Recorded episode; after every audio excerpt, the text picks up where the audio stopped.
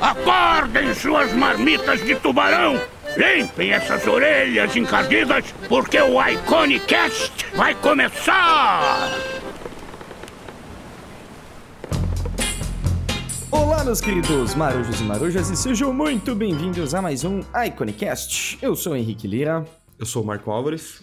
E hoje nós recebemos She Marchetti, esse artista incrível, essa story artist, artista de histórias, principalmente para séries de TV, longa-metragem de animação. Ela que fez o livro lindo Trajetória do Cinema de Animação no Brasil, tá fazendo uma série de coisas relacionadas à animação no nosso lindo país, muito engajada, trabalhando em projetos incríveis, com um trabalho cada vez mais incrível também, fazendo uh, curadoria de filmes de animação, fazendo uma série de coisas. Essa menina é uma raridade. E foi um prazer enorme poder conversar com ela, conhecer um pouco da trajetória. A gente falou bastante sobre como fazer um catarse também, ela fez o catarse do livro, foi bem interessante a gente falar sobre essa questão do catarse, sobre também um pouquinho da história da animação e os caminhos que a gente está trilhando. Ah, em geral foi, foi muito legal. E interessante que no dia seguinte eu tive o prazer de conhecer ela ao vivo, então foi um plus bem interessante. Cara, e ela com certeza pode voltar para falar sobre outros assuntos, né, Henrique? O que seria incrível, assim. Então, principalmente da história da animação, que tem muita coisa boa pra gente conversar ainda. Pessoal, ah, antes de começar o episódio, a gente tem que lembrar sempre aquele joguinho do, do YouTube. É, tem. se você gosta do nosso trabalho aqui, por favor, não deixem de se inscrever no canal do YouTube ou se você está ouvindo a gente por algum agregador de podcasts, deixe a sua avaliação aí, seja lá como, como for no iTunes, é, estrelinhas, enfim, dependendo aí do, do aplicativo do, do Google Play também tem sisteminha de avaliação, porque isso ajuda a levar o Iconicast para outras pessoas que não conhecem nosso projeto. Então, por favor, e no YouTube, se você tiver inscrito no nosso canal, também liga o sininho lá para receber notificação, push notification no celular, e-mail, enfim, o que for mais fácil para você. Beleza? Beleza, dito e feito. E não se esqueçam também que no final do episódio nós teremos os recadinhos na garrafa. É só você deixar aqui embaixo no link tem um recado na garrafa, você deixa um recadinho pra gente, a gente ler com o maior carinho do mundo, certo? Então, sem mais delongas, simbora para o nosso lindo, maravilhoso e cheiroso show. show.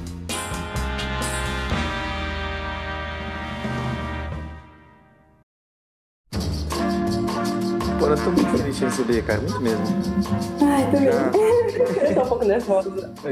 Eu acompanho há muito tempo o que você tem feito, assim, muita coisa. Adorei o projeto que você fez dos 100 anos de animação no Brasil. É muita força hum. de vontade, minha gente. Essa mulher, que isso, eu fico impressionado. Sério mesmo. Ai, obrigada. Muitos projetos bonitos, obrigada. muitos projetos bonitos.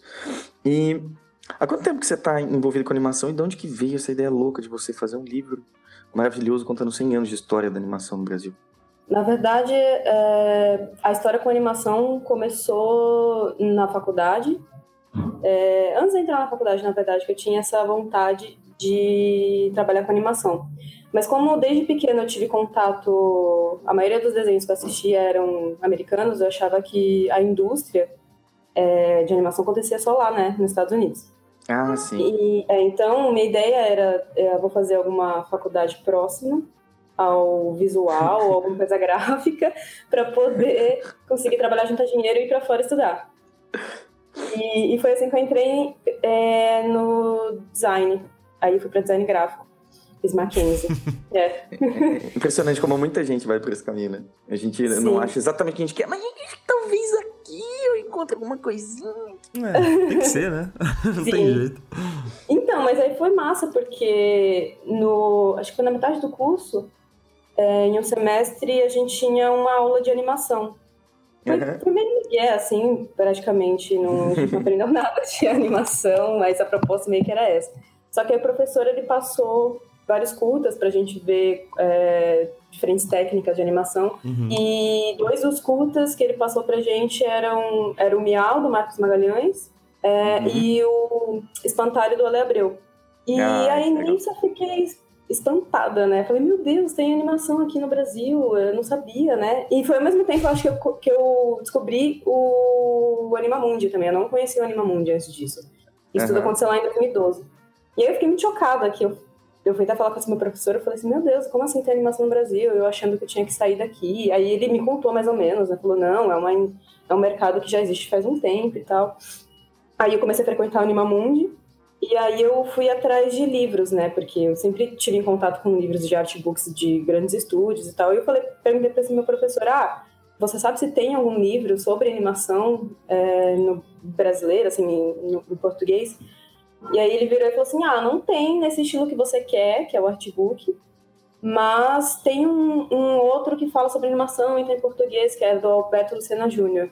Mas ele falava muito sobre técnica, como animar, né? Ele dava fazer um panorama tipo de é, uma introdução à animação no Brasil, bem, bem introdução mesmo, assim, passando por cima.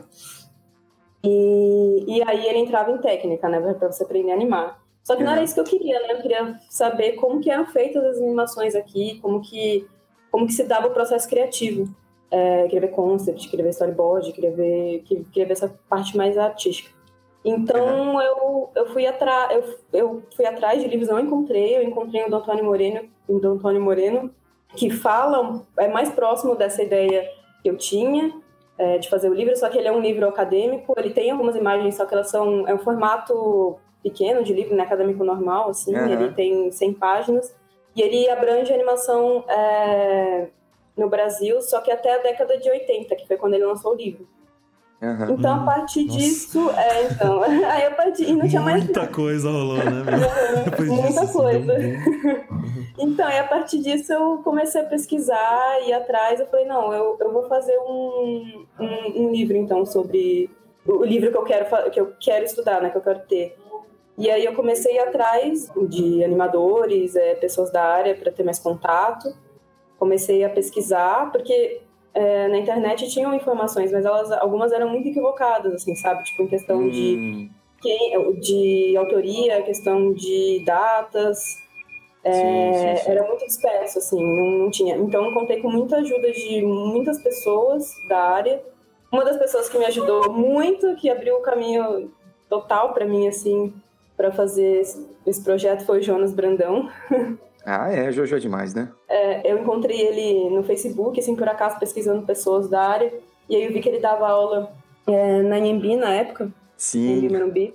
E aí eu fui entrar em contato com ele, sim, faz um tempinho. E aí fui, entrei em contato com ele, fui pro inbox perguntar, ai meu Deus, me ajuda, ó, tô com esse projeto e tal. E, e aí ele adorou na, na hora, assim, tipo, conversou comigo, foi super gentil. E aí ele foi abrindo é, os caminhos para mim, assim, né? Tipo, aí, na verdade, uma pessoa foi puxando a outra. E como eu já trabalhava com, com livros, né, design gráfico, trabalhava numa editora, então já tinha, eu já flertava também nessa área de design para ir para o editorial, né? Eu uhum. gosto muito, na verdade. Uhum. Então eu juntei as duas coisas. Eu falei, ah, vou fazer um livro, que eu preciso de uma peça gráfica pro, pro meu TCC, e o conteúdo também juntar, né? E aí foi assim que nasceu o livro. Aí depois Nossa, disso ainda foram mais dois, espera, foi em 2014, é, foram mais uns dois anos e meio, três quase, para colocar ele no mundo, assim, né? Tipo, fechadinho mesmo. Ah, imagino. Nossa, mas que ideia maravilhosa de você usar o seu TCC para fazer exatamente o que você quer, né? É uma ótima desculpa, né?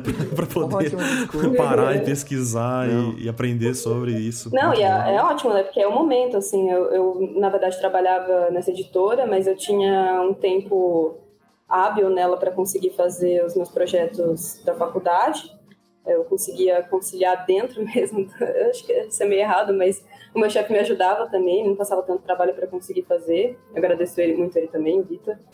Mas assim, é, é o momento, né, para se fazer um projeto desse. Você praticamente, quando você tá, algumas pessoas, né, na verdade, porque eu, algumas têm que trabalhar mesmo muito, tipo, os privilegiados, querendo ou não, mas no momento da faculdade é o momento que você tem para poder construir esses projetos, assim, né? Eu falo que é muito importante para algumas pessoas que estão estudando o TCC, que pode se tornar um projeto para sua vida, né? Sim, um com certeza. para muitos trabalhos, assim. Ah, que lindo isso. Eu achei muito interessante que você com essa vontade de estudar animação na época, acredito que você já tinha essa vontade, né, de, de explorar mais. Já. Uhum. Você, mesmo assim, num contexto de design, falou como que eu posso aproveitar esse contexto para estudar algo relacionado ao que eu quero, né? Esse faz um livro de uhum. animação, que coisa linda, cara. Isso é. Obrigada. Isso é bonito, que você tá no, você tá num lugar onde não necessariamente é o que você quer, mas você consegue tirar algo de bom daquilo, né? Você consegue Sim. direcionar para onde você quer. Isso é muito, muito especial, né? Uhum. E dá para fazer, né? Isso que é o mais legal. É, e, e, de design, especialmente, que a gente tem uma, uma abrangência gigantesca de possibilidades dentro da área. Não sei como que foi lá na, na sua faculdade, mas pelo menos na Unesp que eu fiz, a galera entrega TCCs muito variados, sabe? Não é, tem, tem. Tem TCCs que que o conceito de design daquela parada de exploração e você ter alguma peça gráfica é a desculpa para você criar, sei lá, uma parada bem diferente do que é apresentado na, nas aulas em si, né? Uhum. Vale muito da pesquisa do próprio aluno, isso é massa. Sim, não, no Mackenzie os professores eram muito bons, assim, é, eles tinham essa mente aberta de, de, de instigar o aluno a fazer é, a projetar mesmo, né? Porque design, querendo ou não, é, é, é você saber projetar algo, né? Uhum. É, mesmo no, no, gráfico, assim, você tem que ter o conceito e a estética juntos. Então, é, o funcional e o estético, né? Juntos. Então, acho que lá era, foi muito bom para mim. Abriu muito minha cabeça em várias questões. Os projetos realmente de todo mundo, assim, era bem diferente. A Lívia estudou comigo até. Ela que, ah, se formou comigo, ela constante, assim. Ela fez um, um quadrinho que o Luiz G dava aula lá, o cartunista, né? Uhum. E, e, muita gente ia para essa área de quadrinhos. Então era bem. A área de design era bem diversificada, assim. A gente tinha muito contato com, com a área de ilustração também, querendo ou não, sabe? Então foi muito bom para mim, assim. Ah, que maravilhoso. E além disso tudo, você também viaja o mundo, não é mesmo? Sim. Ah, minha parceira de mochiladas. Sou nômade digital, né? Como falam. Você é uma mochileira gourmet. É, não, não tô tão gourmet assim, mas. Ai, que gostoso, que gostoso. Lembro, chegou um momento que a gente quase se encontrou, não lembro onde. Ai, Ai. foi, eu acho. É, eu tava, foi, foi quando a gente tava indo pra Nessie, eu acho. Eu e o, o né, meu parceiro. Que a é, gente ia passar sim. ali pelos Balcãs. Isso, Talvez a gente estavam voltando, é... né? Puta, né? Então eu falei muito É verdade, verdade. E vocês ainda viajam ou vocês estão mais. Então, é, na verdade, o nosso. Porque assim, é, a gente só consegue viajar desse jeito porque a gente é, trabalha como freela, né? À distância. Eu trabalho como story, story artist. Uhum. E, e a maioria dos trabalhos em série de storyboard, eles costumam ser remoto. Então, não. É por isso que a gente consegue ter essa flexibilidade de estar em qualquer lugar, porque na verdade não importa, qualquer coisa que a gente vai ter de entregar trabalho, de reunião, é tudo é, pela internet, né? Então eu tenho essa flexibilidade. Mas isso, na verdade, surgiu quando conhe... essa vontade eu tinha, mas eu não acreditava tanto. E era uma época até que eu, em, sei lá, em 2014, 2015, tinha, saía muito artigo sobre ai, live seu trabalho, vai viajar o mundo, ai, começa a empreender. E, tipo, era muito papo de, de gente riquinha, assim, que de papai. Meio fácil, né, você largar tudo. E eu olhar para aquilo e falar, não tem como largar tudo e viajar, não é assim, tipo, do nada. Uhum. E foi em 2015 eu conheci meu namorado, né, que é o Guter, também uhum. da área, também storyboard. Eu comecei a estudar storyboard, comecei, eu entrei na área por causa dele, é, porque quando eu comecei a fazer animação, quando eu, queria, quando eu fiz o livro, eu queria entrar para animação, mas eu não sabia que área dentro da animação seguia, eu só sabia que eu sabia desenhar, mas não sabia se eu queria character design ou é, concepts, fazer concepts, cenários, eu não sabia direito, então isso foi uma das coisas que o livro abriu para mim também, que era na, na, verdade um dos meus objetivos, assim, que o livro fosse também meu cartão de visitas para a área, então eu ia uhum. conseguir conhecer pessoas, estar, estar em contato, e aí para mim esse era o meu meu objetivo, assim, é que eu estaria no, no meio e eu conhecer melhor a fundo e com pessoas experientes e seguir a área que eu queria. E foi quando eu conheci o Guto, e foi por conta da Rosana Urbis, na verdade, que eu conheci o Guto, que eu fui entrevistar ela na casa dela e ele morava lá. Que a casa da rua é meio. É, tipo um hostel assim, tipo, pessoas na rua, é gigante. É. Aí eu conheci fui entrevistá-la e eu conheci o Guto lá, que depois a gente saiu junto, aí a gente começou a, a sair, né, conversar, e a gente começou a namorar. E aí ele fazia storyboard. Só que ele tinha, ele tinha acabado de voltar de viagem, porque ele tinha rodado o mundo com, quase rodado o mundo, na verdade, com o filme, o filme dele, né, que ele tem um curta. Uhum. E tinha, o curta dele tinha entrado em vários festivais já, e aí alguns festivais pagam a passagem e a estadia para você, né, ficar com, quando o seu filme passa para competição. E aí ele já tinha essa ideia, né, de ah, eu e ele e ele já fazia isso, viajava e trabalhava à distância. E aí, quando eu conheci ele, ele comentou isso comigo, sempre falava disso. Eu ficava, ai meu, não é possível isso, porque eu ainda, eu ainda tava na editora. Eu falava, não é possível isso, é, é, é coisa da sua cabeça. Não dá pra fazer isso. Mas enfim, ele, ele ia me mostrando que era possível, sabe? Uhum. Eu tinha muito preconceito realmente antes. E acho que até hoje, quando eu conto para os meus amigos, eles acham que eu sou milionária, assim, por viajar muito e tal. Mas é só questão, por exemplo, eu, a gente não gasta muito durante o mês. A gente gasta até menos do que alguns amigos meus gastam morando em São Paulo, tipo, claro, alugando um apartamento. Simples. Opa! É, não, eu falo é... isso de, em primeira pessoa. Eu acabei de me mudar para São Paulo uhum. e a uhum. gente gasta mais hoje do que enquanto a gente viajava o mundo. Exatamente. Então, é, é, é doido isso. E então aí eu comecei a estudar com ele storyboard. Eu me identifiquei muito com storyboard, bastante, porque quando eu, quando eu fiz o livro eu tive muito contato mais rápido com o pessoal da, de curta-metragem, é, esse sim, pessoal sim, mais sim. autoral. Que uhum. foi que eu me apaixonei mais, assim, sabe? Tipo, é o que eu, é, é o meu né? objetivo né? de vida, assim, fazer. Eu quero fazer minhas, meus curtas, os meus projetos. É, e é morrer feliz. É, exatamente. Justíssimo. E aí, aí, aí na verdade, é, trabalhar com storyboard, que eu amo também, obviamente, mas é mais prestar serviço para os outros, é mais tipo como se fosse um trabalho para se levar. Como um trabalho mesmo, sabe? Uhum. Tipo, de, de conseguir o dinheiro e tal, para conseguir fazer meus projetos. E aí eu, comecei, eu entrei na área, comecei a estudar storyboard, o Guto começou a me ensinar, me dar aula, e aí eu também fiz o curso do Luzi, do Carlos Luzi, na ICS, que aliás Ai, é uma ótima escola, eu recomendo é. muito, assim. Nossa, é... com certeza. Ainda mais com o Luzi, né? Que é uma iniciação de vida, Sim. assim, você passar pelo. Sim. Uhum. Sim. Eu comecei fazendo com o Luzi lá no, na ICS o, o curso de Life Drawing, porque eu achava que eu tinha que melhorar o meu traço e realmente ajudou muito. Assim, meu, eu cresci muito em um ano em questão de traço, porque o Luzi. Nossa, é sensacional, assim, a aula com ele. Ele é muito bom. Sim, com E certeza. ele é um ótimo desenhista, é um ótimo animador. Ele é ótimo em tudo, assim. Ele é um ótimo tudo, ótima né? pessoa. É. Você olha pra ele e fala, ah, sai daqui, sai daqui. Você não pode e ser tão legal assim. Ele é. E aí, ele depois, e aí depois eu fiz o curso com ele de storyboard. Eu também fiz no Schoolism, se você... É que é uma outra dica para as pessoas, se você não consegue pagar um curso muito caro, o Schoolism... Na verdade, é tudo em inglês, né? Se você souber inglês, mas o uhum. Schoolism, ele, ele tem uma um preço bacana e são, tem aulas online que você pode comprar. Sim, pode comprar um pacote com várias, vários cursos ou um, um, curso só e fazer durante um mês. É, o preço é bem acessível. Uhum. E aí surgiu uma oportunidade de eu fazer é, um story, trabalhar numa série para school é, da Conspiração Palette Star, que chama Planeta Palavra que era um remake, é um remake na verdade, é que não saiu ainda a série, faz dois anos que eu trabalhei e eu ainda não, não vi pronto nada. Ah, não, é animação assim mesmo, não tem como. É, é foda. Mas é engraçado porque eu, depois de um ano trabalhando nessa série, eu depois fiz algumas outras, que foi da Glass, que agora vai lançar, é, o Tito, As Aventuras do Tito e Muda, uhum. e que é do Vitor Hugo, uma série do Vitor Hugo. E eu também participei do Irmão de Jorel, da terceira temporada. E eu consegui assistir final do Irmão de Jorel, que foi menos, sei lá, fiz seis meses atrás, quase.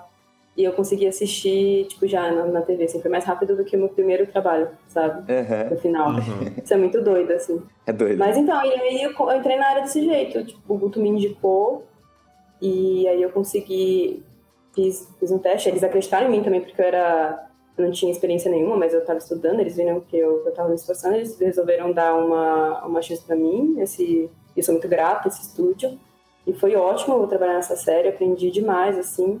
E aí era tudo remoto, né? E aí foi daí que eu comecei a viajar com o Guto. O Guto já tinha essa coisa de não, não podemos ficar parados, vamos viajar. Que eu gosto muito, mas o Guto, ele é mais ele gosta mais, assim, tipo, é a paixão dele mesmo da vida. Ele não gosta de ficar parado em, em São Paulo, pior ainda, assim, ele não gosta de ficar parado. E a gente começou a viajar. Só que por conta do livro, que eu, na verdade, lancei o livro por crowdfunding, né, no, no Catarse. Então a gente começou a viajar em 2017, é, 2017, no início de 2017, e aí a gente foi para Moçambique. Ai, que incrível. Foi, foi demais, assim, foi animal, Moçambique. E aí de lá a gente teve que voltar por conta do livro, porque eu tava tentando editar, eu tava tentando de várias formas, o Catarse ia ser a última a última opção, assim, porque realmente Catarse é uma coisa, crowdfunding é uma coisa trabalhosa, bem trabalhosa, assim, tipo, consome muito essa energia para poder lançar um projeto por lá. Você tem que divulgar, tem que ficar em cima das pessoas. Claro, claro imagino. É, eu, você sempre pode a gente falar um pouquinho mais sobre isso, porque a gente já trouxe outras pessoas que já tiveram projetos no Catarse, mas eu acho que a gente nunca aprofundou um pouquinho, né, Marco? Sim, posso falar. É, acho que seria bem seria interessante. interessante ainda mais que foi um projeto lindo que você fez com todo carinho, que foi bem sucedido, acho que seria interessante ter a sua perspectiva, né? Como hum. foi uhum. esse processo de lançar um projeto no Catarse? Qual, qual foram os seus maiores desafios? O que, que você recomenda que alguém que quer lançar um projeto no Catarse faça de início, assim? Nossa, então, eu, eu cheguei no Catarse um pouco assim, eu fui pesquisando primeiro. É, eu acho que o mais importante é você ter noção do dinheiro que você vai colocar. Por exemplo, o meu, o, o valor da, arrecadado era muito alto, então eu já estava meio com o pé atrás, assim, por isso que era a minha última opção, assim, Catarse. Eu queria tentar de tudo, assim, edital, em editora, só que editoras... Chegou uma editora para mim com uma proposta de, ah, é, a gente pode distribuir seu livro, ficar, ficar com eles aqui e fazer impressão, mas você vai ter que pagar tudo. Eu falei, como assim? Eu, é, e aí a editora não ia, não ia, não ia ter trabalho nenhum, só a questão de distribuir, realmente, mas, mas era só isso, porque eu já tinha feito o livro todo, né? Eu fiz a, além de escrever, eu fiz a parte gráfica e editorial do livro, então eu meio que criei uhum. o livro sozinha, eu fui a minha própria editora e a editora ia praticamente ganhar acima de mim. Além de que... Apertar um botão, imprimir, imprimir é, com o seu dinheiro. É, exatamente, com o meu dinheiro. E ainda eu ia ter que pagar para eles distribuírem e deixarem é, fazer estoque na, na, na editora deles. E, aí... e quando não é assim, quando não é você que paga, a porcentagem também é, é ridiculamente baixa é, pro autor, exímia, né? sabe? Bem, Mesmo que o autor faça toda a parte gráfica, todo o projeto gráfico, né? E eles, faz, e eles fazem uhum. um investimento inicial, mas assim, a porcentagem pro autor mesmo é muito, muito, muito baixa. É. Sim, não, e ainda eles queriam ficar com. Acho que não chegava a 50%, mas era tipo 40% do valor de capa eles iam ficar. E eu, eu, eu virei pra ela, eu virei pra ela e falei, então, uh, acho que não é muito legal, não, assim, eu acho que eu não, eu não quero. Porque eles ficaram atrás de mim um tempo até, assim, querendo, porque porque eu lancei o Catarse e eu não sabia por onde eu imprimir, né? Que essa, essa é parte mais importante. Eu odeio gráficos, odeio. Nossa, gráfica é um, é um lugar. Assim, não sei, quem trabalha lá tem. Odeia, acho que eu trabalho. Acho que o pré-requisito para entrar numa gráfica é odiar o seu trabalho, porque desde a faculdade, mesmo pequenas gráficas, elas eram. Os caras eram muito, tipo, não, tô, não quero ficar aqui, vou fazer de qualquer jeito, sabe? Parecia isso. Acho que a única parte boa de gráfica é tomar café. Geralmente eles têm café. e às vezes nem. Exatamente. E aí, então, aí era a minha última opção e eu já tinha tentado a, a junto com, com os ajustes do livro, porque assim, para o TCC eu fiz o boneco que praticamente era quase esse final, só que aí depois do TCC eu fiz alguns ajustes e incluí mais pessoas, né, que eu fui conhecendo mais pessoas durante o processo. E uhum. para o TCC não dava tempo de, de realmente fazer uma, uh, incluir tantas pessoas como eu queria, que eu tinha um tempo muito pequeno. Eu já estava fazendo uma coisa muito ambiciosa que os professores falavam, porque eu queria fazer o conteúdo uhum. e o gráfico, porque geralmente as pessoas só faziam um gráfico, né, que é o principal do, da conclusão de curso, não o conteúdo, né, se pegar um conteúdo pronto. Mas enfim, e aí eu ao mesmo tempo tentava editais e, e ia conversando com editoras, mas eu vi que não ia rolar. Então eu falei, meu, a última coisa, e aí a gente, eu já conheci o Guto, falei, meu, a última coisa que a gente, que eu posso fazer, na verdade, é o Catarse. E foi aí que uhum. o Guto entrou comigo que isso é uma, foi uma das coisas é, importantes também, porque eu acho que eu não teria conseguido sozinha, porque é uma carga muito pesada o catarse, assim, você tem que ficar praticamente 24 horas, né, durante o... Uh, durante, sei lá, dois meses, a gente ficou dois meses com o Quero Tudo ou Nada. E aí você tem um tempo mínimo, né, de, de acho que dois meses, 30 dias ou três meses, eu não lembro direito, mas... Uhum. É, e aí, aí eu decidi que ia fazer, aí o Guto é, entrou junto comigo como produtor, que ele é o produtor meio que executivo do livro, né? Ele me ajudou a divulgar, me ajudou com essas partes burocráticas. E então eu falei, tá, vamos, vamos... Eu comecei a pesquisar no Catarse é, projetos de livro, projetos editoriais, para ver mais ou menos como que era o orçamento, como, como que as pessoas apresentavam o projeto. Então é muito importante você fazer essa pesquisa é, de campo, né? Ver mais ou menos como como, como, que, como que essas pessoas, é, esses projetos de sucesso do Catarse é, trabalharam no visual, trabalharam na, na campanha deles, né? Uhum. E foi isso que eu fiz primeiro. Aí, mas assim, tipo, eu não sabia praticamente quase nada direito de, dessas partes de crowdfunding, e aí eu fui na fé, assim, na fé. fiz essa pesquisa de campo é, e fiz um vídeo que é importante, na verdade, eu acho. O vídeo é, é, você fazer um vídeo, porque tem muitos projetos que às vezes só colocam um texto no Catarse, mas muitas pessoas não, não, não param para ler, né, hoje em dia ainda. Uhum. Então acho que é melhor o vídeo, assim, porque vi, e, e uhum. um vídeo curto, um vídeo direto e curto, com, com falando todos os seus objetivos. Ah, e aí eu recebi muita ajuda também dos, dos animadores que estão no livro, né, porque o livro ele tem uma parte, ele é dividido, em, ele é em formato de linha do tempo, e é dividido em cinco capítulos. E no último capítulo eu tra... eu chamei cinco animadores de áreas e técnicas diferentes, atuais, né, que é a parte de contemporâneos, para aprofundar no trabalho deles e para fomentar mais. E aí eles me ajudaram muito, cedendo postais originais. Então o Ale me deu, o Ale Abreu, me deu originais do Menino Mundo, pro Catarse. Ah, que coisa pra, maravilhosa. Pra ajudar, uhum. assim, a Rosana também. O, o, Paulo, o Paulo Conte, do Minhocas, ele deu dois bonecos. Ele deu, na verdade, três bonecos. Ah, que lindo. Minhocas originais. Sim, eu fiquei muito chocada quando ele fez isso. meu Deus. Sério, foi, foi, foram pessoas maravilhosas, assim. O Marcos também deu, deu ele deu vários, vários cartões, cartazes. Então todo mundo me ajudou muito, assim. E aí foi isso, eu lancei o Catarse e aí é aquela coisa chata, né? Você tem que ficar. Eu fui indo de pessoa em pessoa, tipo no Facebook, mandando inbox para elas, falando: olha meu projeto, não sei o que, era bem chato, na verdade. e aí teve um dia, no, no, porque assim, o Catarse, eu não sabia disso, mas no Catarse você tem. Se você não atingir. O ideal é você atingir na primeira semana 20% do ah, o mínimo do, do projeto. Porque aí isso quer dizer que o projeto tem chances de virar. Hum, de dar muito essa certo. Essa é a métrica deles.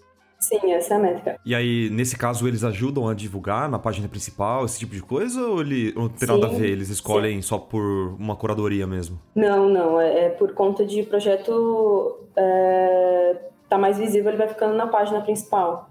Uhum. Então, eles. E aí, nessa época, é, eu acho que eu lancei numa segunda-feira. Não, é, numa segunda-feira, só que era final de mês. E depois o pessoal do Catarse entrou em contato comigo, né? E eles falaram para mim que vieram contatar falando quem é você, de onde você surgiu, esse projeto maravilhoso, nananã. E eu fiquei meio surpresa, né? Porque eu falei, nossa, ah, é ótimo. É, porque acho que no terceiro dia eu já tava, acho que uns 14%, assim. E ele falou, não, porque ó, a meta é, tem que atingir no, é, na semana 20%, e você em três dias está em 14%, então isso é muito bom. E e você meio que. Da onde você surgiu? Eles queriam saber de onde tinha surgido. E aí eles dão uma assessoria, assim, pra você. É. Que massa. Que maravilhoso. Uhum. Não, eles então, foram sensacionais. Se, se, eles se conectam com o teu projeto, eles se envolvem também. Sim, se envolveram, se envolveram. Tanto que eu fiquei. Pô, isso faz muita do... diferença, né? Aham, uhum, eu fiquei amiga de um dos fundadores. É que hoje ele não é mais do Catarse, né? Um dos sócios, o Diego. Ele saiu, mas ele, ele me ajudou muito, assim. Ele, ele acreditou muito no projeto. Então, Catarse é uma rede muito, muito legal de pessoas que, que, que não, não tá lá só pela plataforma, sabe? Não é só um, um meio onde eles vão só, tipo, colocar lá e não vão dar atenção para você. Eles realmente dão, dão assessoria, dão atenção e ajudam as pessoas. E mesmo nos projetos que não que estão é, mais em baixa, que não estão rendendo, eles entram em contato para tentar ajudar. Por exemplo, se eles veem que o projeto não, tá, não vai conseguir alcançar, logo na primeira semana assim que está indo ruim, eles entram em contato para ajudar tudo. Então, é bem massa, assim. Eu gostei muito de trabalhar com Catarse. Mas é isso, foi uma... Eu fui bloqueada do Facebook.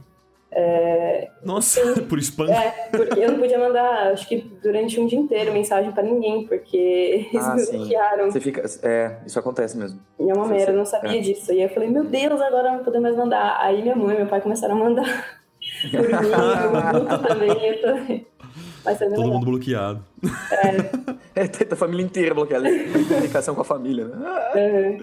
Não, mas foi um, foram uns meses bem suados. E aí, por conta disso, a gente decidiu ficar no Brasil, né? A gente ia. Uhum. A gente quase foi para Annecy né, naquele ano, que ia ser minha primeira vez em Annecy, no Festival de Animação, na França.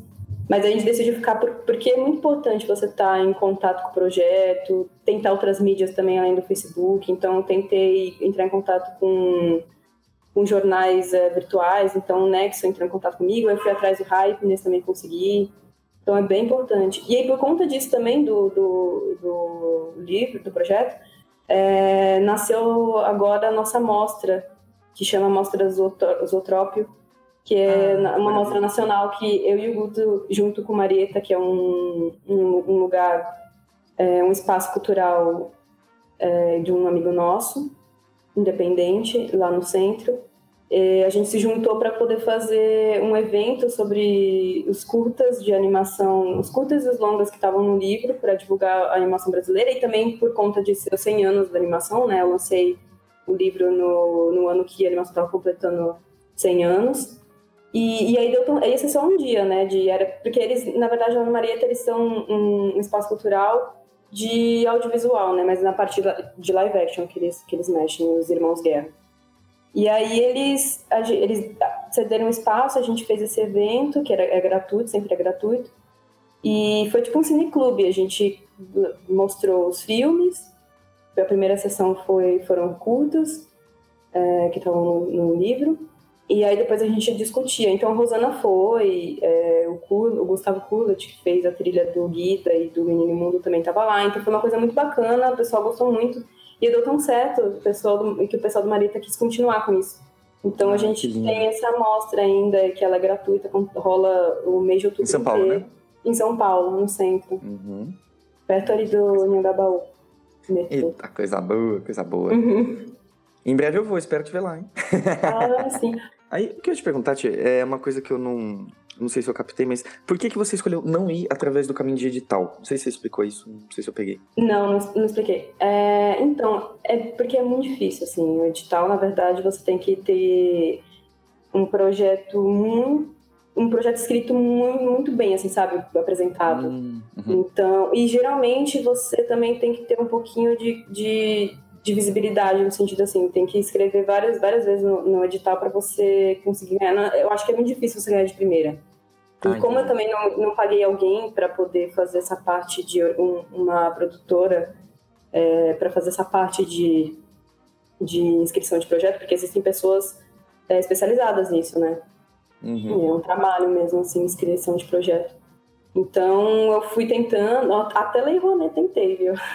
Na hora que a pessoa fica falando, mamando na teta do governo, até Lei Rouanet tentei, mas não, não rolou muito assim, por conta disso, de, de acho que inexperiência também de escrever projeto, e como eu já não tinha dinheiro, não tinha dinheiro para pagar alguém para escrever o projeto para mim, para criar essa parte, então eu tentei por um ano e meio, eu acho que aí abrindo dois editais, tentei pro AC e Lei Rouanet, e, e aí uns outros, eu ia tentar o Rumos, do Itaú Cultural, mas aí ele abriu só dali dois anos e eu também não queria perder o timing do, dos 100 anos da animação no Brasil. Sim, isso era, isso era muito importante. Né? Isso era muito importante. Nessa época que você testou, é, tentou os editais e tal, você já tinha o projeto bem sólido ou ele era só uma ideia, assim? Você já tinha escrito bastante, já tinha um projeto, alguma coisa nesse não, sentido? Ou era só... Eu já tinha o um livro pronto. Então, ah, praticamente. Que estranho, né? Porque. É... Não, mas é, é, é, na verdade, é para você. É uma parte meio burocrática. Você tem que escrever o projeto de um jeito. Sim, para mostrar eles, para eles não precisarem hum. ler o livro inteiro para saber se é, vale, né? Então, é, então, exatamente. E eu acho que também isso, é foi uma das, isso foi uma das coisas que eu acho que também pegou, porque eu tentava não mostrar no, na inscrição do projeto que o livro estava pronto, porque o dinheiro praticamente iria só para, para na verdade, ia pagar alguma, algumas pessoas que eu ainda ia melhorar, estava fazendo alguns ajustes ainda no livro, em questão de uhum. entrevistas, em questão de pesquisa ainda arrumando algumas coisas no texto, mas o projeto gráfico praticamente estava pronto, né? O livro em si estava pronto. A questão era mudar algumas coisas ainda é, no conteúdo, digamos assim. E, e aí eu acho que também uma das coisas que pegou foi isso, né? Porque querendo ou não, a gente tá para você desenvolver o projeto, né? E o projeto meio que estava quase pronto, então então acho que por isso também que não rolou muito. Mas foi mais por isso mesmo, eu acho. Perfeito.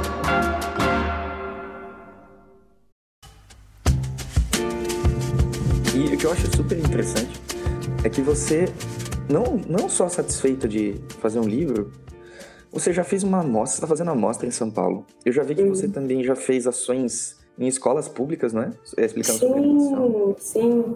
Não, Contando uma... um pouco da história também, eu acho que seria muito legal de falar disso. Da, Como da que história? funcionou? Oh, desculpa, o quê? Não entendi. Ah, essa ação com escolas públicas ah, sim. que o Rick comentou. Então, é... foi muito massa isso, porque quando eu lancei o livro, eu comecei, depois né, do Catarse, eu, eu lancei o livro no, na Lima Mundi, a... foi o lançamento oficial. E aí comecei a receber um monte de propostas de festivais, do SESC também, para poder fazer alguma coisa com, com isso, né? Então, as ações da escola, das escolas públicas veio praticamente do livro e o SESC que me chamou para poder fazer, em, foi em Cuiabá que a gente foi. Demais. Demais. E aí a gente foi para lá, fui eu e o Guto, eles queriam fazer, na verdade a gente fez uma ação assim, foram três dias e de, eram duas escolas diferentes, de manhã e de tarde, que a gente ia fazer palestra. Então o Guto levou oficinas de, de animação, ele fez flipbook com, com as crianças. Na verdade, variava as idades, né? As idades variavam entre crianças de 8, de 6 a 10, e aí a gente pegou alguns adolescentes, tipo, de 10 a 13 anos, assim. Então, e aí eu levei o livro é, que eu doei para essas escolas que eu fui, que o SESC, o SESC forneceu isso para elas, e a, a palestra sobre os 100 anos de animação no Brasil. Então foi muito legal, porque a gente levava lá para crianças que às vezes achavam que não, que não tinha animação no Brasil, assim, elas, elas ficavam maravilhadas com a história, elas realmente se se entreteram e, e tinham até crianças que chegavam pra mim e falavam, nossa tia, gosta de desenhar, agora eu quero ser animadora que nem você. Ai, que bonito. Aí eu ficava tipo, ai meu vou chorar aqui. Escorreu uma lágrima assim. No... É mostrar um outro universo, né, pra eles que, Sim. sei lá, tem muita gente que que almeja ser, ser, um jogador de futebol ou astronauta, que é um clássico, né? Uhum. pra galera poder, a galera que desenha falar, caraca, eu posso trabalhar com isso? Deve ser muito lindo, né? Sim. E a gente foi em escolas que, nossa, tipo, umas escolas é, públicas eram muito massa, assim, os professores, principalmente os do, do, do infantil, assim, eles eram algumas, né, na verdade, as professoras é, tinham essa. Você via nas professoras essa questão de querer passar a cultura assim, para as crianças estudar mesmo. Tipo, era, era bem, bem aconchegante. Em algumas outras a gente foi, a professora não estava nem aí, assim, era. dava dó até, assim, porque as crianças eram bagunceiras no sentido de, de não estar tá interessada em nada, porque a professora meio que passava isso para eles, sabe, de esse desinteresse. Oh, claro, né? Se a professora não está interessada no que está falando, como que a criança vai ter interesse, Sim. né? É. Por tudo, né? Na verdade, isso, é, isso até é mais, é mais abrangente do que a gente imagina, pra uhum. qualquer coisa, né, cara? Sim, e foi, foi assim, uma experiência muito boa, assim, que eu tive contato com, com essa realidade de algumas crianças. Tanto que teve uma, uma, uma escola que eu fui, que fui dar palestra, eram crianças, sei lá, de 10, 10 8 anos, assim, mais ou menos. E, e aí elas estavam meio, tipo, desinteressadas, começaram a querer, sabe, me, antes eu começar a apresentar, me zoar na hora que a professora tava falando. E a professora falou assim, ah, vou te deixar aqui, tá, pode ficar com eles. Se eles fizerem qualquer bagunça, pode mandar pra fora mesmo, ah, não liga pra eles não. Aí ela saiu da sala e me deixou sozinha, aí eu fiquei, meu Deus. Nossa. Aí eu virei as crianças e falei assim, ó, eu não vou obrigar ninguém a, a prestar atenção no que eu vou falar, o que eu vim aqui mostrar para vocês de, de boa vontade, se vocês não quiserem ver também não precisa. É, pode ficar livre. Aí só, só peço para vocês não ficarem falando alto. Quiser ir no cantinho com um amigo, pode ir. Deixa eles livres. E aí, quando eu falei isso, eles ficaram interessados. E eles começaram a entrar na palestra. Uhum. E aí eles se interessaram, ficaram, fizeram um monte de pergunta, vieram falar comigo depois. E a professora falou, tipo, foda-se vocês. Nossa, cara. Eu, eu, eu, imagino, assim, que deve ser até chocante para uma criança que tá num contexto desse chegar alguém e mostrar algo interessante, né? Ah, então. Se mostrar interessado. Né?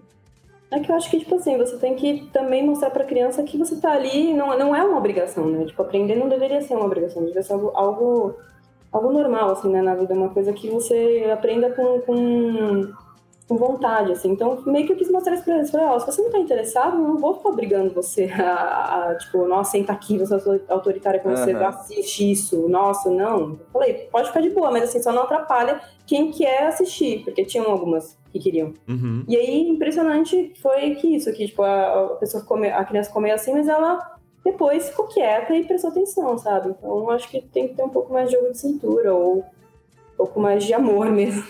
Boa vontade. Né? Exatamente. Que pra criança você cria um inferno na sala de aula, a sua aula, é, aquela aula da professora devia ser horrorosa, e ela fala assim: se você se comportar mal, você vai para fora. Ou seja, você vai para longe desse inferno que eu criei aqui dentro. Sim, é. tipo, que criança que não vai querer ir pra fora, né? Uhum. ai, ai. É incrível. Só que elas precisavam escutar, né? É, então, não, beleza, então eu vou me comportar mal se é pra sair desse inferno. não, mas muito bom, cara, incrível, ter esse contato. Isso Sim, é muito importante. com certeza você fez uma diferença muito grande na vida dessas crianças. Cara. Ah, espero que sim. Eu não consigo parar de lembrar da história do Sandro Cleuso, né, Marco? Que a professora dele na escola mandou uma carta pro Maurício de Souza dizendo: tem um aluno meu aqui que pois gosta é. de desenhar. Ele Caraca. ganhou um estágio lá. É, ele ganhou um estágio. Não, e é. Não sabia cara, é, história. É, não, depois se você tiver a oportunidade de ouvir o Iconicast com ele, ele conta um pouquinho essa história, sabe? É, é, muito legal. E mostra mesmo que um professor interessado no próprio assunto, ou nos alunos, né, com boa vontade, faz uma diferença muito grande. Gerou Sandros Cleusos no Brasil, assim, sabe? Imagina se a gente tivesse isso em maior quantidade, quantas pessoas é, talentosas e incríveis a gente não teria, né? Em todas as áreas, né? não só na animação. Sim. Mas enfim. Cara, gente pode pensar nisso, eu arrepio. É. é muito bom pensar numa coisa dessa. Que legal, Ana. Então, assim, o que eu acho super interessante é que você se engaja em diversas coisas diferentes e todas elas são complementares de uma maneira muito bonita, sabe? Ah, obrigada. Isso é algo muito legal. E que, assim, e que uma coisa que a gente que pode acontecer com, com nós artistas é que a gente vai, assim, com foco laser em uma coisa e esquece que a gente é muito mais que aquilo. Uhum. E aí eu acho que o que pode acontecer nesse processo é como você está colocando todas as suas expectativas no sucesso daquilo que você está fazendo com foco de laser, se alguma coisa der errado, você não tem nenhuma base fundamentada em nenhum outro lugar. Entende? É verdade. Uhum, entendo. E, e, isso que você faz, eu acho super interessante, porque é como se você estivesse pegando seus ovos e colocando em várias cestas. No mesmo, e ao mesmo tempo tudo convergindo, sabe? Eu acho isso uhum. super, super, super rico, sabe? Eu queria ver muito mais disso no mundo. É, eu não sei, eu acho que isso vem um pouco da minha paixão, assim, entusiasmo. Eu, eu, costumo dizer que eu sou uma entusiasta da animação no Brasil, porque desde quando. Porque eu, eu gosto muito mesmo de animação. Assim, eu lembro da minha mãe, é, eu lembro de ser muito viciada em televisão e eu achava que isso era um problema. Porque eu assistia o dia inteiro, se me deixasse no frente da TV, eu assistiria o dia inteiro Cartoon Network, tudo, tudo de desenho animado, assim. E eu gostava de pegar logo depois que eu terminava o desenho que eu estava assistindo, de desenhar aqueles é, personagens. E minha mãe, ela brigava muito comigo, às vezes, de, em questão, ela deixava assistir, mas ela falava, você tem que brincar, você tem que sair brincar na rua, não sei o quê. Não fica na TV, você vai ficar bitolada, é, só ficando na frente da televisão. e, e aí, tipo, eu acho que, que vem daí essa minha paixão. Então, quando eu descobri que, que no Brasil tinha isso, assim, e que, na verdade, começou com guerrilheiros, porque a animação no Brasil começou com pessoas que é, porque não tinha uma indústria, as pessoas começaram, os, os, animadores pioneiros começaram a fazer animação porque eles queriam fazer, eles tinham paixão por aquilo. Uhum, o sim. primeiro longa-metragem que a gente tem de, de, animação no Brasil, que é a Sinfonia Amazônica, foi um cara doido que fez sozinho tudo, o filme inteiro. E se você pegar, os cenários são tipo. Os cenários maravilhosos, no nível assim, tipo Disney, que não, sabe? Pra uma uhum. pessoa fazer sozinha. E assim, sem receber recurso nenhum. Então eu acho que é, ter essa paixão muito, muito boa, assim, sabe, pro trabalho. E querendo ou não, quem faz animação tem que ter essa paixão, né? Porque, porque é uma área trabalhosa. E eu tinha essa paixão. E quando eu descobri que no Brasil ainda. E a história do Brasil, eu fiquei mais apaixonada ainda. Então eu falei. Eu milito muito pelo, pela animação no Brasil, assim, quando as pessoas é, falam, ah, mas é, Brasil não, não, a animação não é boa, óbvio que não é boa, todo mundo que se forma aqui quer ir embora, quer, quer ir pro Canadá, quer ir pra Pixar, quer ir pra Disney. Eu acho que também não tem como a gente formar uma, uma indústria sendo que a gente só exporta bons, é, bons profissionais, sabe? Então, eu acho que tem que partir um pouco das pessoas também da área dessa, de, ter essa paixão pelo, pelo, pela própria indústria aqui, né?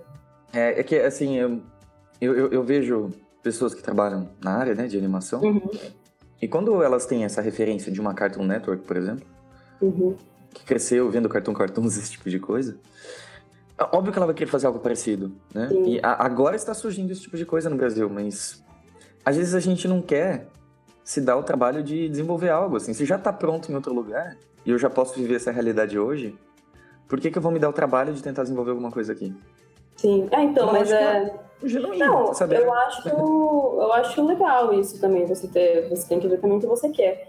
Mas é que eu já tive contato com pessoas que simplesmente só falavam que o Brasil não tinha nada de bom. E, tipo, uma indústria não se constrói, tipo, sozinha, sabe? Ela tem que, ah. tipo, por exemplo, animação, ela tem que ter profissionais bons para ter ela um, já fecha um o portão, né? É, então já fecha Ela diz isso, já fecha. Exatamente. Uhum. É, isso é bem, bem, bem perigoso mesmo. Bem perigoso. Mas isso a gente faz com muita coisa na vida, não só uma animação, né? É, é, é, é muito mais fácil, a gente já vê o que já tá resolvido e ir atrás daquilo. Né? Sim. Muito, muito mais simples. Muito mais simples.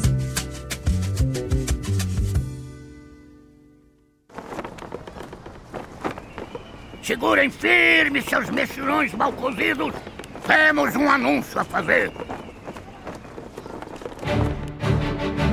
Na próxima terça-feira, dia 6 de novembro, às 8 horas da noite, horário de Brasília, a gente vai ter um encontro online e ao vivo com o tema Como evoluir a sua arte mais rapidamente. E nesse encontro a gente vai ter cinco artistas incríveis com a gente: Bruno Biasotto, Hugo Richard, Lucas Parolin, nosso Marquinho Álvares e Úrsula Dourada. E eles vão compartilhar os erros e acertos deles ao longo da jornada, e eu tenho certeza que vai ser muito rico para todos os artistas que querem crescer e alçar voos mais altos em sua carreira. E é nesse encontro que a gente vai estrear uma das maiores novidades já lançadas pelo Iconic. É sério, é grande assim pra gente. É um dos projetos que a gente tem mais orgulho de abrir pro mundo. E ele se chama A Jornada Iconic. A Jornada Icônica é o nosso primeiro grupo de assinatura para ilustradores que querem avançar com o seu trabalho, conquistar oportunidades e fazer conexões profundas com outros artistas. Ao longo do mês, mais de 16 encontros ao vivo, sim, 16 encontros ao vivo, serão feitos pelos nossos anfitriões e nossas anfitriões, que nada mais são do que artistas incríveis. Em novembro, por acaso, serão todos esses que vão participar desse encontro do dia 6 de novembro que eu acabei de citar.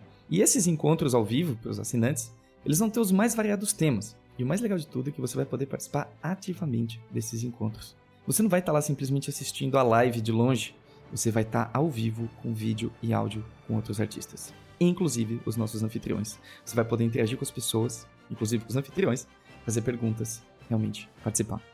A gente já fez uma turma teste fechada em outubro e a experiência foi simplesmente maravilhosa. Inclusive, a gente te convida a perguntar para qualquer um dos membros que participaram de outubro sobre como foi a experiência deles. E eu estou muito confiante que você vai se surpreender com as respostas. Inclusive, se você é um dos participantes da jornada e está escutando isso e quiser compartilhar aqui nos comentários como foi sua experiência, ah, seria muito incrível escutar o que você tem a dizer. E além desses encontros ao vivo, a gente também tem um grupo no Discord feito com muito carinho, além de muitas outras coisas para te ajudar a ter uma boa experiência. Ai, ui, ui. Então, se essa nova aventura despertou seu interesse, não deixa de participar do encontro no dia 6 de novembro, porque a gente vai oferecer uma condição muito especial de abertura para quem estiver ao vivo com a gente. Você pode se inscrever para o evento do dia 6 de novembro clicando no link aqui na descrição do vídeo. Espero ver vocês lá e simbora voltar para o nosso vídeo.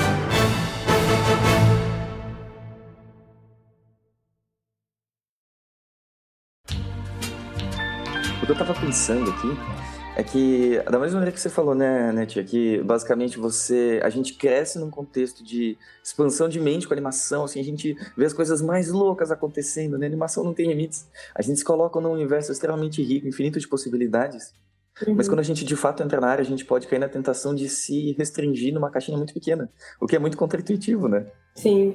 Então a gente vive num ambiente onde tudo é possível, mas por determinadas coisas, por determinadas circunstâncias, a gente se, se, se, se mina muito a fazer o que já existe. É. Eu tava pensando nisso, né? Não sei se o Marquinhos concorda comigo, mas. Marquinhos, a gente poderia fazer qualquer coisa nesse momento, cara. Pensa nisso. Você poderia fazer qualquer coisa, qualquer coisa, qualquer coisa. E ao mesmo tempo, assim, a gente pode cair naquela tentação de fazer o que já existe de uma maneira mais segura, sabe? E eu não digo, eu não digo isso só na produção artística. Olha, olha o que o Cristian tá fazendo, né? E tanta coisa. Eu, como, como, tudo isso é possível, assim. Eu tava refletindo. Uma reflexão que eu tive agora conversando com ela, né? Que, cara, a gente cresce em volta de um ambiente com muita opção interessante de conteúdo para assistir, que com as ideias extremamente originais. E ao mesmo tempo, quando a gente decide trabalhar com algo no gênero, nem sempre a gente explora isso na gente, entende?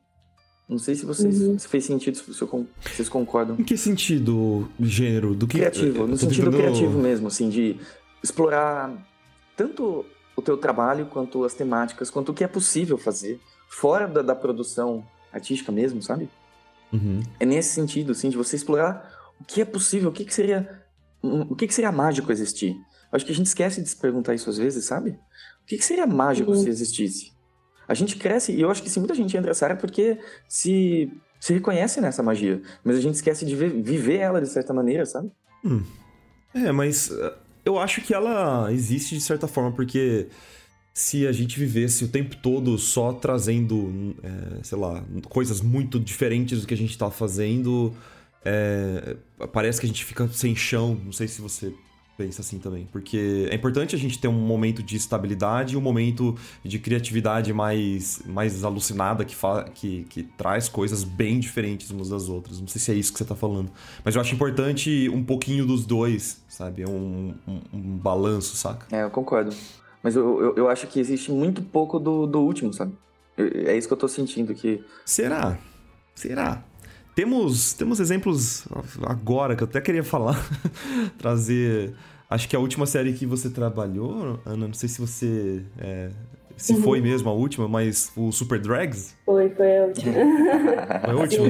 Então, vamos, vamos falar sobre sair da zona de, Sim, de, por favor, conforto. Vamos falar sobre como. Sobre Super Sim. Drags, porque, cara, é uma série muito doida, sabe? Eu achei sensacional. Até desde a proposta até a animação, a dublagem, a atuação, tudo muito incrível, assim, sabe? É, eu acho que é um, uhum. é um refresco mesmo pro que.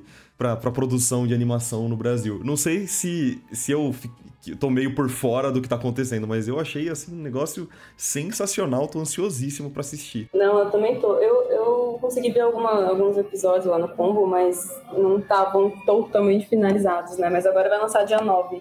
É, não, mas o pessoal da Kombi Studio é um pessoal realmente fora da caixinha. Um pessoal muito massa, é um estúdio muito, tipo... Praticamente é a primeira série deles, assim. Tem Animalu, mas é, é um youtuber, uhum. é, que é uma, é uma, virou também um, um, uma sequência de séries na, no YouTube. É, mas ela começou como tipo, se fosse uma youtuber em animação, né? Então ela produzia conteúdos como se fosse uma pessoa, só que era um desenho animado ali interagindo. Uhum. É, e, e aí veio essa proposta da, de Super Drags pra mim. Quando entrar em contato, eu fiquei tipo, alucinada com o projeto. Achei sensacional.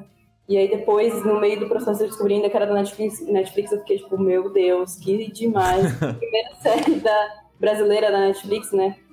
Então. De animação? É animação. É a primeira animação brasileira, original Netflix, né?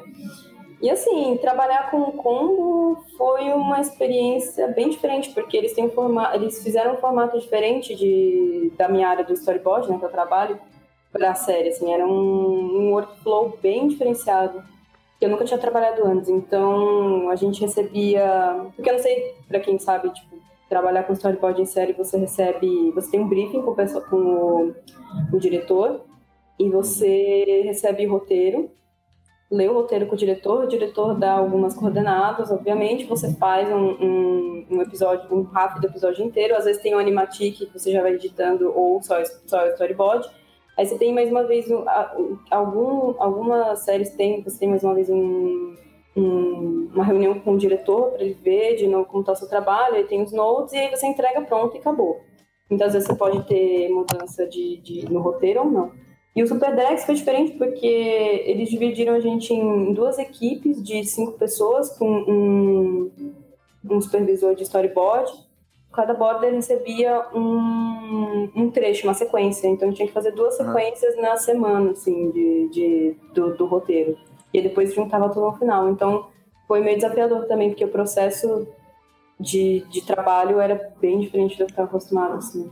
É, não, com certeza. É até legal a gente falar mais disso, né? Eu já vi, uhum. é, conversando inclusive com outros estúdios que estão trabalhando com é, empresas grandes, bem grandes, assim, de fora do Brasil, que o workflow é outra coisa. Outra ah, coisa, é, totalmente. É impressionante o ritmo de trabalho. O ritmo de uhum. trabalho é absurdo. Por exemplo, em geral, assim como regra geral para animação 2D cutout, um animador ele tem que, ele tem que saber entregar de 6, 6 segundos ou mais por dia.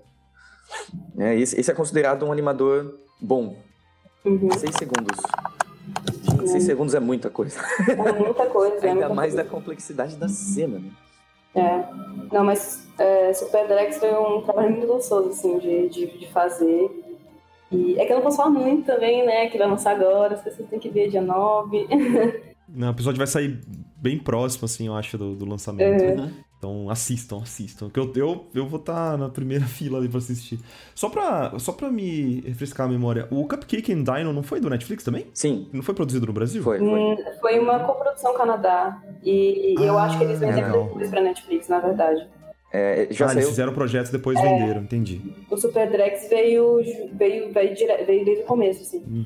Nasceu, o embrião tava lá no nono Netflix. Sim, então. é, ah, um projeto ainda no papel pra Netflix. E meio que a Netflix, ela não. É engraçado, porque eu sempre achava que, que eles iam. É, porque na verdade eu não, não sabia o quão ela estava envolvida, mas pelo que eu entendi do processo do storyboard, pelo menos, ela fazia. Ela dava alguns notes, mas não dava muito, muitos, no, muitos notes, não, sobre. O estúdio era bem livre para poder fazer. Pô, que legal. Fazer o projeto, assim. Bem legal. Isso é muito legal. É bem, é, acaba ficando bem autoral. Foi? Desculpa. É que o Marquinhos falou que fica, acaba ficando bem autoral, né? Porque eles sim. dão liberdade de criação, isso é muito bonito. Sim, muito sim. Mesmo. Não, e é como assim, a, foi, nossa, como é muito rápido em fazer. A gente fez o, os boards em três meses, dos cinco episódios, né? As duas equipes. Cada uma pegou dois e uma pegou um a mais. E, e assim, eles já começaram a animar, então praticamente foi esse ano assim que eles, eles fizeram, quase seis meses só de e assim, Nossa. o nível tá sensacional da animação. Eles mandaram muito bem. Muito é, bem. eles estão afiados, né? Porque o Animalu mesmo que você comentou. Pô, uma produção pro, pro, pro YouTube tem que ser rápido mesmo, né? uhum. né? Tem que ser uma parada, sei lá, semanal, quinzenal. E, e então. Acho que eles estavam bem afiados aí pra fazer. Sim. Não, eles têm. A, o Combo é um estúdio muito bom mesmo, assim. E a relação com eles é ótima tem que ter mais estúdios desse jeito, assim, sabe? Tipo, eu amei trabalhar com eles, assim. São muito bons. Ah, que coisa deliciosa. Eu quero aproveitar que você está aqui, Tchê, que você tem uma visão muito fresca e interna, assim, da animação no Brasil, né? E eu queria uhum. saber qual que é a tua visão de futuro para o nosso país em relação à animação. Que visão uhum. você tem hoje, assim?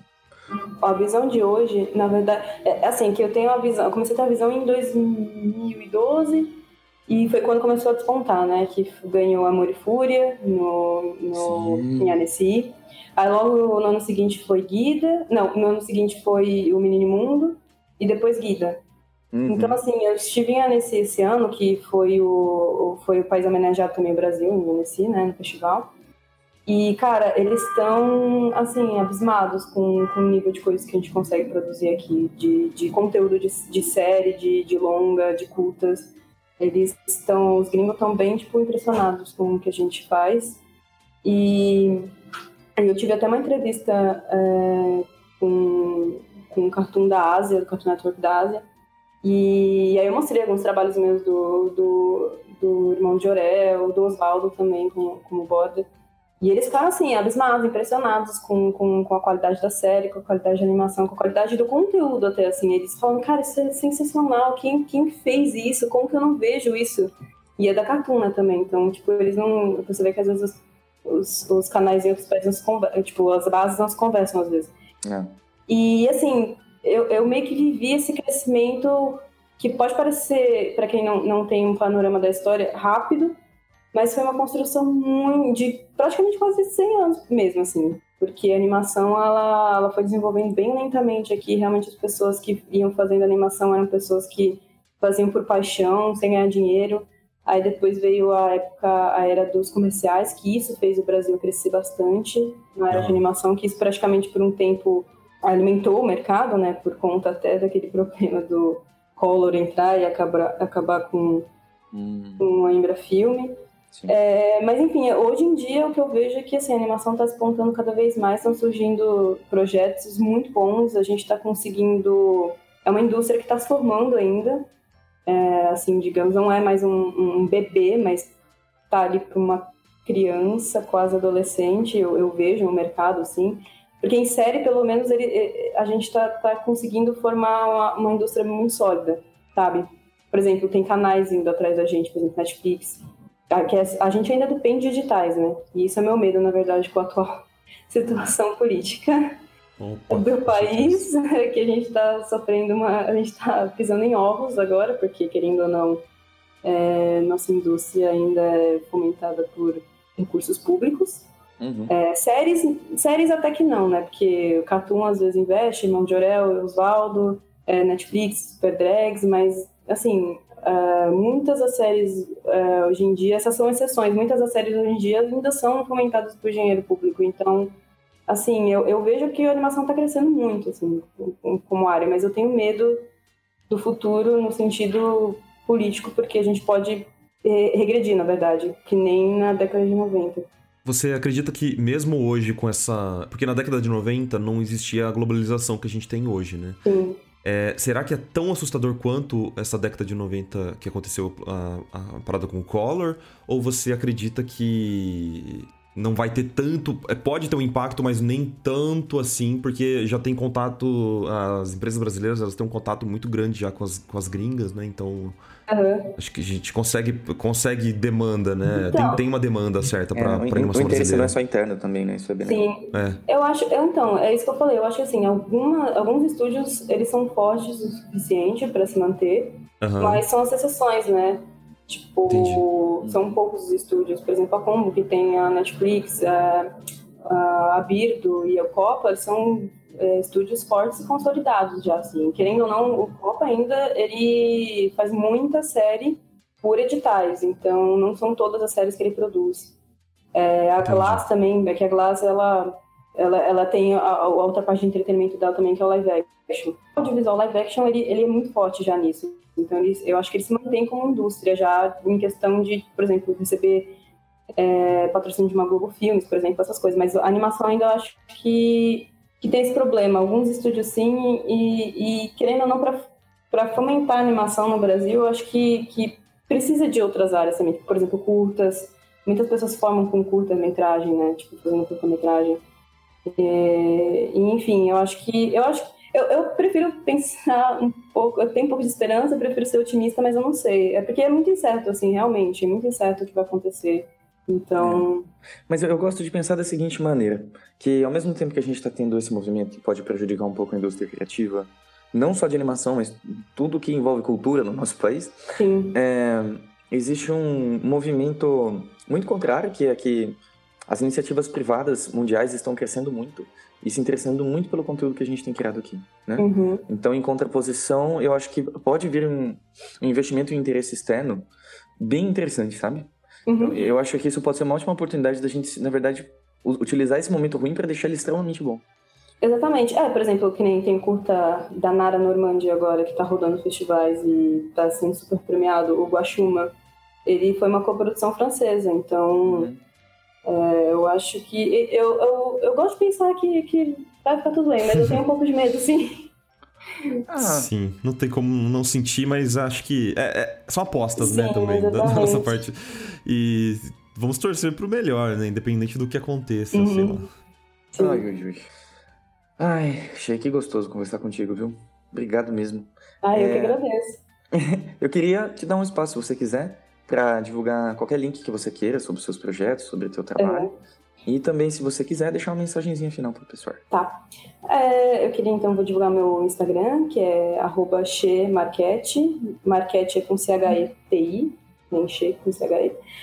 E eu queria também deixar o link do, do meu livro, tá à venda online, para todas as regiões do país.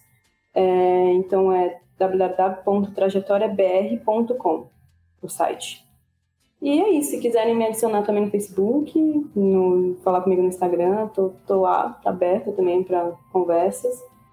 E a mensagem que eu queria passar, deixar no final para as pessoas é que para elas não deixarem de acreditar, apesar de, de a gente estar tá vivendo um momento atual ruim, ou, ou de você achar também que você não consegue fazer é, não só em animação, mas expandir sua arte aqui no Brasil, eu acho que você tem que acreditar em si e, e não deixar as coisas de fora te afetarem tanto e tentar resistir aí no, no sistema.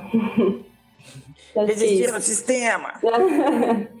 acho que é isso, assim, pra pessoa. E que o Brasil, na verdade, a animação no Brasil, ela, ela é muito boa, ela tá crescendo. Eu entendo, assim, aquela que eu falei sobre... É, que eu falo Camilito na, na, na animação brasileira.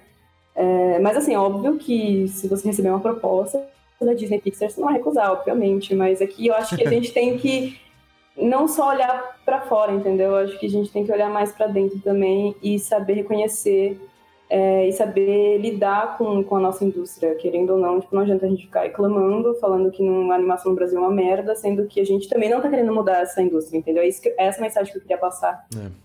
É, mas é isso, acho que é isso. É. Lindo, lindo Perfeito. mesmo, Ana. É, que eu acho que o, o, problema, o, o, problema não é você querer ir para fora. O problema é você não ter escolha. É. ou, ou, você acreditar que não é possível ficar aqui, né? Uhum. Acho que é, o interessante é você ir como uma escolha, né? Como... É, exatamente. Exatamente. Ah, muito bom, Ana. Muito obrigado, viu? Então, em breve eu te dou um abraço. Obrigada, eu. Ah, sim, eu vou te ver amanhã, então. muito bom. Ai, Marquinhos, vem pra cá também. Tô com saudade sua, quero te abraçar. Pode deixar, eu vou.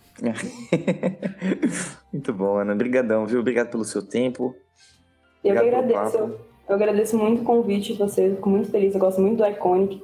Eu lembro que quando a Iconic saiu, eu, eu trabalhava na editora e eu ficava, que saiu primeiro, assim, as palestras, eu ficava escutando a palestra em outra aba, assim, eu via lá no videozinho.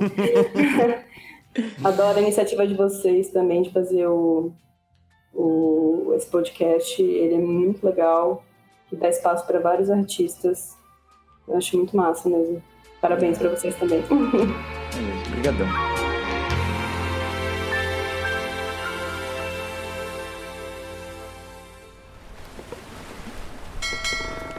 Atenção, seus papagaios bandoleiros! Chegou a hora de ler alguns recados da garrafa. Recadinhos na garrafa, Marcon. Recados na garrafa Express. Express, Express. Fazia tempo que a gente não fazia um episódio juntos, assim, normal, né? Um episódio com recados juntos. Que Olha estranho. Só, que coisa linda. Então, só pra comemorar isso, eu vou ficar quieto nesse recado. Ah, não vem com essa, não. Mas vamos lá, hoje a gente só vai ler duas perguntinhas aqui. A primeira é de Vanessa: Como lidar com a frustração de ver artistas pegando mais trabalhos ou trabalhos melhores que você, sendo que vocês têm o mesmo nível de trampo? Não lida. Pergunta de Vinícius. Olá. Ah, tá, desculpa. Achei que fosse Express. Ai, ai, ai. É muito complicado essa sensação de que a gente tá competindo com o mundo, né? Desgasta muito. A gente sempre tem uma visão extremamente autocentrada em relação à vida, em relação a nós mesmos. A gente sempre se sente prejudicado porque os. É, porque o mundo tá acontecendo de uma outra maneira que não da nossa. É muito complicado, né? O ser humano é um bicho muito, muito estranho. A gente se chateia com o sucesso dos outros, né? É uma coisa muito estranha de se lidar. E eu não tô falando que a gente se exime disso, não, sabe? Eu já passei por isso. É, é um negócio bem desagradável, assim. Por que, que a gente não simplesmente consegue se alegrar, né, com o sucesso dos outros, independente do que do que tá acontecendo na nossa vida, né? Por que, que será que é tão difícil? Será que a gente, de certa maneira, se sente injustiçado pela vida? A gente acha que a vida deve alguma coisa pra gente? Não sei, mas o que, que você acha? Então, é difícil porque eu, eu não paro pra pensar nisso, Rick. É, vou tentar fazer uma reflexão aqui, mas, sinceramente, eu não eu, eu, nunca tive essa sensação, sabe? De, de que a Vanessa tá falando. Tipo, ah, aquele cara tá com um trabalho melhor que eu. Eu não, eu não, eu não tenho isso, cara. Eu só cuido do meu, assim. Pelo menos o eu, que eu tento fazer, sabe? Prestar atenção no meu só. É, isso é tão importante, né? Eu, eu tento ter muita empatia. E eu acho que eu meio que sempre fui assim, de certa forma, porque eu sempre fiquei feliz com, com as pessoas conquistarem coisas e eu nunca tentei me colocar em comparação a essas conquistas, sabe? É, acho que às vezes vai muito de um pensamento de que se um tá ganhando, outro tem que estar tá perdendo, né? Exatamente. Eu, eu, acho, eu particularmente acho competição uma coisa péssima, sabe? Eu não, eu não gosto disso, eu não gosto desse sentimento, eu não gosto do que ele desperta. E a gente meio que cresce nesse contexto de, de competir, ai, de achar que a gente tem que ser melhor que o outro e esse tipo de coisa eu acho meio problemático. Eu gosto muito da postura da gente viver a vida da maneira que nos faz bem, né? É, tipo, competição, de certa forma, é, é saudável pra. Se a gente manter uma mentalidade correta, sabe? De, de, tipo, vamos com isso evoluir todos, sabe? É uma competição mais saudável, amigável, digamos assim. Não aquela competição é, sanguinária que a gente vê, sabe? Por exemplo, é, se eu não visse artistas muito bons, eu não me inspiraria neles para evoluir meu trabalho. Então não é uma. Eu acho que é um, é um tipo de mentalidade de, de competição, mas é voltado para algo positivo, sabe? É um pensamento positivo de competição. Faz sentido isso? Ou é simplesmente um outro termo que eu tô usando? e pode ser também, né? Tipo, eu tô só me inspirando, não é competição, Marco, cala a boca. Mas eu acho que eu coloco o meu trabalho lado a lado com esses artistas para tentar ver para onde que eu posso crescer. Se eu não fizesse isso e eu só achasse tudo lindo e maravilhoso, provavelmente meu trabalho estaria um pouquinho estagnado. Eu não teria tanta motivação para crescer, sabe? Uhum. Mas ao mesmo tempo eu não fico chateado porque alguém pegou um trabalho de forma alguma. Eu Sabe, no, o máximo que vai acontecer é eu pensar, hum, que interessante, então esse é o nível que aquela, que aquela empresa tá contratando, deixa eu tentar também, tá ligado? Uhum. Exatamente, né? Eu acho que assim, a gente sempre tem escolha de poder se alegrar ou se entristecer com as coisas, né? Acho que o mundo ele não se subtrai, ele se soma. E lógico que é simples falar isso quando você não tá conseguindo os trabalhos que você quer. Mas não acho que existam menos, menos oportunidades no mundo por causa disso, sabe? Acho que existe, sempre existe espaço para criatividade, para um bom trabalho. É só muita questão de ser paciente também, sabe, Vanessa? Tá todo mundo tentando encontrar o seu lugarzinho ao sol e tem espaço para todo mundo, mas a gente tem que ser um pouquinho paciente, tá bom? Mas fica tranquila, vai dar tudo certo com o tempo, com paciência. Acho que o, o, o, mais importante é isso não te paralisar e você continuar fazendo as coisas que você acredita que são importantes. E com o tempo as coisas vão se encaixando, sabe? E prioridade de pensamentos, sabe? Tenta, tenta ter prioridades no que realmente é importante para você e para sua evolução, tá? Sei lá. Não acho muito saudável esse tipo de, de pensamento, porque ele não vai te engrandecer em momento nenhum, saca? Ele só vai te prejudicar. É, eu também eu acho isso muito prejudicial, porque, é, porque a gente tá sempre olhando o mundo através da nossa ótica, né? Como o mundo ele me ajuda ou como o mundo me atrapalha. Mas o mundo é muito maior do que o nosso pontinho de vista único, né? É como se a gente estivesse andando de bicicleta em um lugar. Não, imagina que você. Um exemplo que eu escutei muito interessante esses dias. Imagina que você tá num parque lindo, assim, gigante. E aí vem um cara de bicicleta, assim, e chega e fala: Oi, tudo bem? Você viu a minha trajetória de bicicleta? Que linda que foi? Você viu como eu derrapei ali, como eu empinei a bicicleta ali? Só que essa pessoa que tá dizendo, ela ela tem uma visão tão restrita que ela só viu a própria trajetória de bicicleta, ela não viu o parque, ela não viu os pássaros que estavam ali, não viu as outras pessoas que estavam ali, só via a própria trajetória. Mas o que ele não percebeu é que só ele estava olhando para a própria trajetória. Tinha tanta coisa à volta dele que ele simplesmente não estava prestando atenção. Coisas maravilhosas, né? Então a gente tem que tomar muito cuidado para não, não ver o mundo só através da, da nossa ótica, sabe? E para não, não colocar só uma visão de, ah, o mundo é lindo, colorido, borboletas é, vou te dar uma visão completamente egoísta da minha parte, que é um pensamento que eu reflito, que eu, na verdade, meio que acabei de falar. Tipo, o que necessariamente isso vai trazer de bom para mim, pensando de forma egoísta? Que pensa, o que, que esse pensamento me beneficia de alguma forma? Não consigo conceber alguma coisa benéfica para mim nisso, sabe? É simplesmente, é quase uma autodestruição, só, sabe? Nada de bom vai sair disso.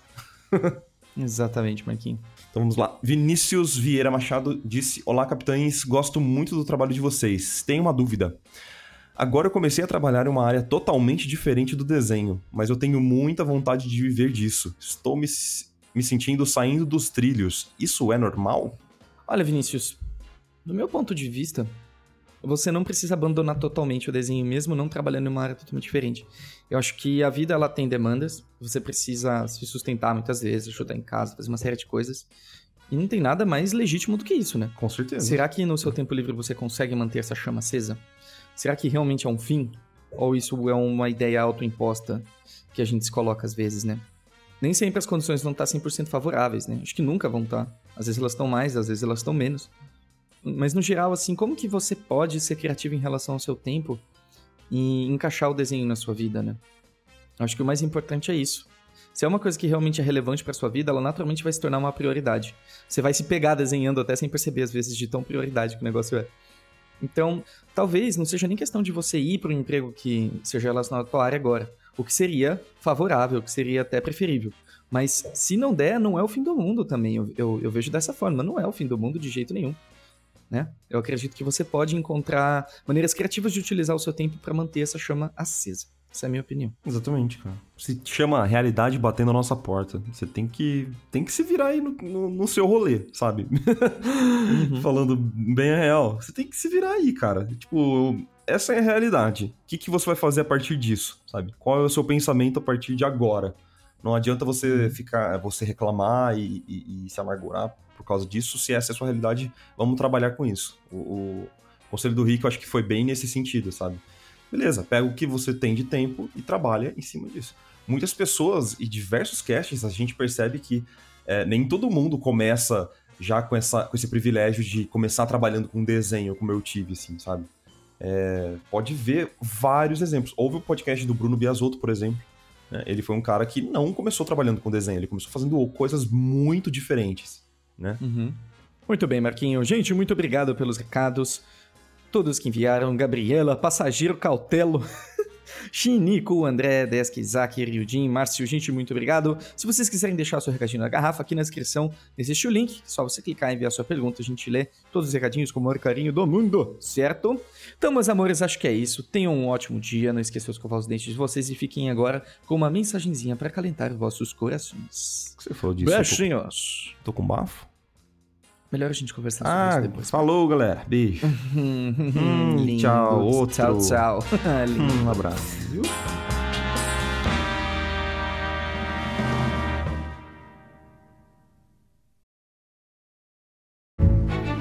Bom dia, tripulação.